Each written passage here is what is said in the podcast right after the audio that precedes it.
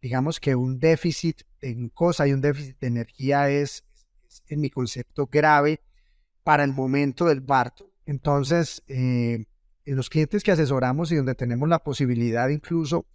eh, fabricamos dietas específicas de preparto pensando en maniobrar con una transición nutricional mucho más amigable para la fisiología intestinal, porque pasamos de una dieta de gestación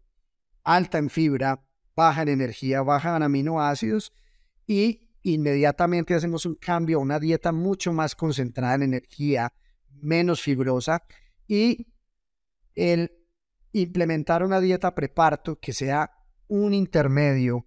eh, nutricional, digamos que puede, eh, digamos que puede amortiguar los efectos que se puedan tener.